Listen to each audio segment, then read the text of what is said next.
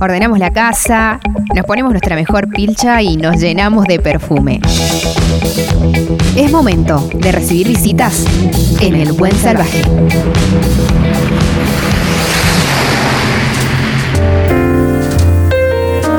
Seguimos entrevistando candidatos a gobernador de Mendoza. En este caso estoy con Lautaro Jiménez, candidato a gobernador por el Frente de Izquierda. Hola Lautaro. ¿Cómo estás? Un gusto estar acá. Bienvenido. Muy bueno, muchísimas gracias. Yo estoy muy agradecido de la invitación. Bueno, me alegra que estés.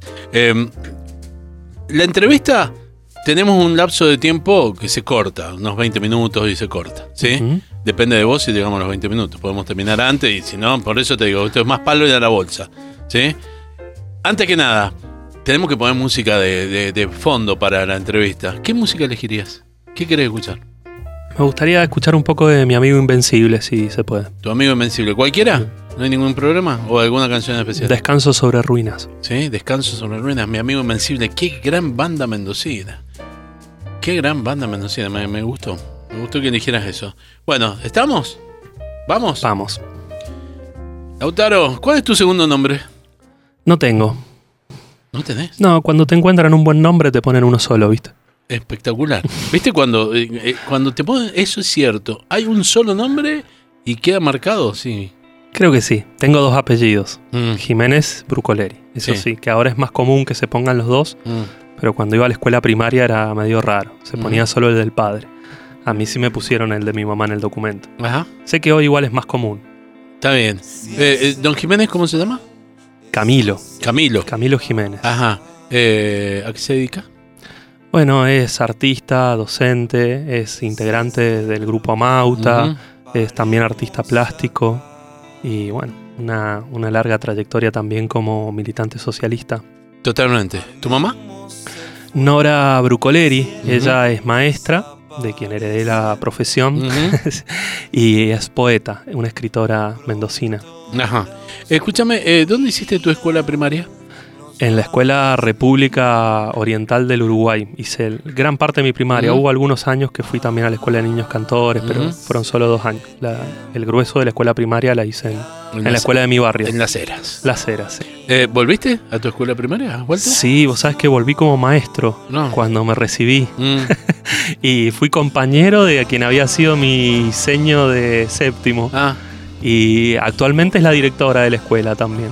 Así que sí, la quiero mucho, mucho esa escuela. qué buen dato. muy, vincul- ¿Y la, vinculado. la secundaria dónde hiciste? En la Escuela Provincial de Bellas Artes. Ajá. Linda. Ahora está de Sí. festejo, ¿no? Con- está- creo que está de festejo. Así es, los un aniversario. 80 años con unas muestras espectaculares de artistas de referencia que han ido saliendo camada tras camada, ¿no? Una gran cuna de la cultura mendocina. ¿Volviste? A la- la Tengo que volver este jueves, me han invitado a un debate de, de candidatos. Ajá. Mira, Está bien. ¿Cuál es tu estado civil? eh, convivo con mi pareja. Ujú. ¿Tenés en chicos? pareja. No, todavía no. Todavía no. Eh, ¿Profesás alguna religión, autor? Eh, no, Mm. no. ¿Y en quién crees? Si es que crees en alguien. Depende la, eh, el- la ramificación del pensamiento al que nos estemos refiriendo. Tengo muchas adhesiones eh, políticas, filosóficas o científicas, ¿no? Que le dan un valor más concreto al- al- a lo que es creer, ¿no? Pero que tampoco son fácilmente traspolables a la primera pregunta que hacía. O sea, por ejemplo, que vos creas en determinadas teorías políticas, ideologías, no significa que eso sea una religión. Eso, ese tipo de dogmatismos me parece que hay que escaparles, ¿no? También con el propio pensamiento científico. Obviamente el pensamiento científico te puede demostrar que hay cosas que son así, son teoremas, se cumplen, no importa que vos cambies las condiciones, siempre van a estar ahí. Eh, pero eso no quiere decir que sean traspolables a, a todo lo otro, ¿no? Está Eh, bien. Mendoza es un desierto. ¿Sí? ¿Has hecho alguna propuesta sobre este tema? Sí, una propuesta que me parece muy, muy importante que logre convertirse en ley. Mm. que es el proyecto de ley de humedales de la Mm. provincia de Mendoza, que está destinado a proteger la última fuente que tienen nuestros acuíferos junto con los glaciares y las laderas nevadas, que tiene un borrador de despacho trabajado con científicos del CONICET, de la Universidad Nacional de Cuyo, en el que trabajaron muchísimos, muchísimos profesionales, asambleístas, y que incluso tuvo aportes del Departamento General de Irrigación, de la Secretaría de Ambiente, está actualmente en la Comisión de Ambiente del Senado Provincial y creo que es hora de que se convierta en ley, porque la protección del medio ambiente no puede ser simplemente poner un alambre y decir esto es área protegida, nadie toque. Sabemos que el cambio climático requiere que proteger, por ejemplo, nuestros humedales eh, haga que revisemos las pautas que tiene la irrigación, cómo se protege determinada laguna que en determinada estación del año si se seca la perdés y podés perder un reservorio de agua para todo el verano, eh, que son el único sitio de nidación para muchas aves que están incluso en peligro de extinción. Este, ahora viste que hubo una recuperación por, las últimas precipitaciones y hubo avistamiento de, del flamenco austral acá en la laguna de Soria, que está en el sistema Leyes Tulumaya. Bueno, es un tema que me apasiona muchísimo, la protección de los humedales y que me gustaría que sea ley. Buenísimo. Eh, ¿Cómo solucionarías el ingreso a la ciudad de Mendoza? Eh, ahí hay que cambiar la matriz de lo que es el transporte público. Hoy, para una ciudad que relativamente tiene distancias que no son las de las grandes metrópolis, eh, la frecuencia que tiene el transporte público para quienes viajamos todos los días en colectivos es un problema. Entonces te termina desincentivando y llevando a que vos tengas que recurrir al auto. Y no se trata simplemente de hacer avenidas más grandes o accesos, sino que vos tenés que bajar la cantidad de autos que ingresan al Gran Mendoza, cambiándolo por modalidades que sean más sustentables y más amigables con el ambiente, tanto por la huella de carbono como por el nivel de contaminación que dejan en, la ciudad. Nosotros creemos que hay que mejorar eh, las frecuencias tanto del sistema de colectivos, recuperar el trole, que era una forma limpia de transporte, eh, y, de esa forma desalentar el ingreso de autos que, a la ciudad de Mendoza, que realmente es un infierno.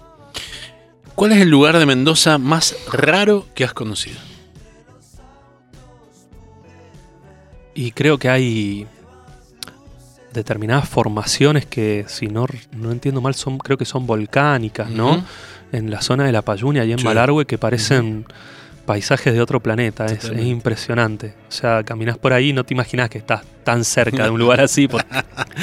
Eh, uno está acostumbrado a determinado paisaje, ¿no? Del pedemonte, también de la montaña cuando cruzás. Pero cuando ves ese tipo de relieve, esas formaciones volcánicas me, me vuelan la cabeza. Totalmente. ¿Qué tiene que hacer la izquierda para pasar de la idea de dar un mensaje a ser una alternativa de gobierno válida?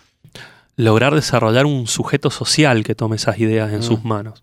Lograr que sea un sector cada vez más amplio de la clase trabajadora y de la juventud la que diga presente, aquí estamos. Somos nosotros los que queremos tomar las riendas de eh, la lucha contra la desigualdad, la pobreza, el control de la producción, el desarrollo de nuevas tecnologías que sean más amigables con el ambiente, que cambiemos el, circuito que tiene actualmente la educación que ha sido tan castigada y que le dé un futuro a los jóvenes.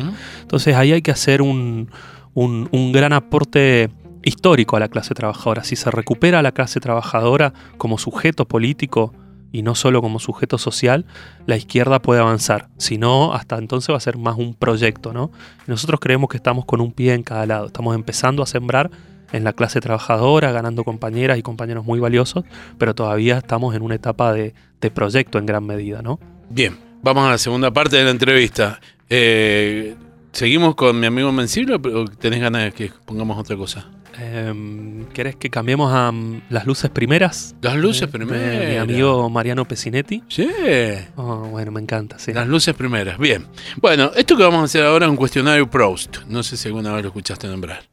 Eh, originalmente eh, se le llamó el cuestionario Proust porque todos pensaban que Marcel Proust, eh, un, célebre francés dedicado a la literatura, al estudio, lo había hecho como un juego de, salón durante una época y todos respondían a este cuestionario. Después, con el tiempo, se dieron cuenta de que en realidad esto había aparecido en una revista y que Proust lo había copiado. Medio como que se lo choreó, pero está bueno. ¿No? Entonces, ¿vamos con eso? Dale, cómo no. ¿Cuál es el principal rasgo de tu carácter? Templanza. ¿Qué cualidad aprecias más en un hombre? La escucha. ¿Y en una mujer? El habla. ¿Y en géneros diversos? La escucha. ¿Qué esperás de tus amigos? Paciencia. ¿Cuál es tu principal defecto? La impaciencia. ¿Cuál es tu ideal de felicidad? Un libro. ¿Cuál sería tu mayor desgracia? La intrascendencia. ¿Cuál es tu habilidad inútil? Hacer saltar el cuchillo entre los dedos. Eh, ¿Cuáles son tus autores favoritos, en prosa o en poesía? Empiezo por la poesía. Dale. Gonzalo Rojas. Vicente Huidobro y el más grande de todos, eh, García Lorca. Ujú. ¿Prosa? ¿Querés nombrar a alguien? Sí. Bueno, me gustan, voy a, ya que los otros son más clásicos, voy a nombrar algunos más contemporáneos de acá, de, de las nuevas generaciones. Me gusta mucho Fabián Casas, sus ensayos, aunque es un gran poeta también, pero me gustan mucho los ensayos de Fabián Casas. Me gusta mucho Selva Almada. Samantha Shelblin. Bien. ¿Un héroe de ficción? Eh, los muchachos de Armagedón, que eran simples obreros petroleros y salvan el mundo. ¿Una heroína de ficción? Em,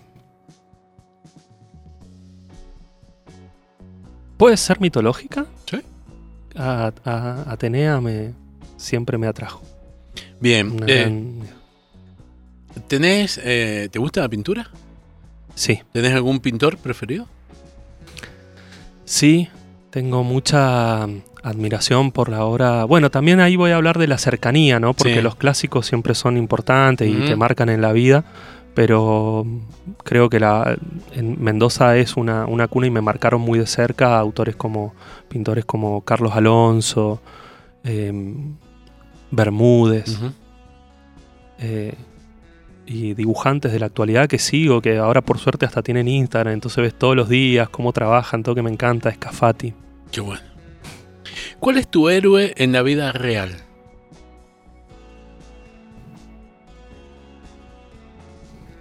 Es un sujeto colectivo. Yo creo que hay momentos donde eh, las masas crean un- algo que es más que la unidad de las partes, ¿viste? Es como toman como un espíritu propio y cambian la historia en cuestión de horas, lo que uno se imagina que no podía pasar ni en 100 años, y, dan vuelcos, giros muy importantes en la historia que uno dice, bueno, esto es la... Esa es el- la figura. Si hay, si hay alguna figura mesiánica, no es individual, es, un, es una figura colectiva. ¿Qué hábito ajeno no soportás?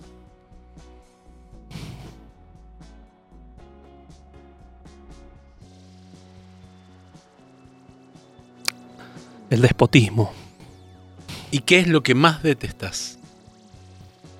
la explotación, ¿Hay alguna figura histórica que te ponga mal? no, ¿Qué virtud desearías poseer? la inteligencia. ¿Cómo te gustaría morir? como vivo, como vivo. ¿Cuál es el estado más común de tu ánimo? La rutina. ¿Tenés alguna máxima? O sea, un lema de vida. ¿Serás lo que debas ser o no serás nada? Bien, y lo último. ¿Qué pregunta no te hice? ¿Querés un poquito más de agua? Lautaro Jiménez, candidato a gobernador por el frente de izquierda. Muchísimas gracias, viejo. Muchas gracias a vos. Muy amable.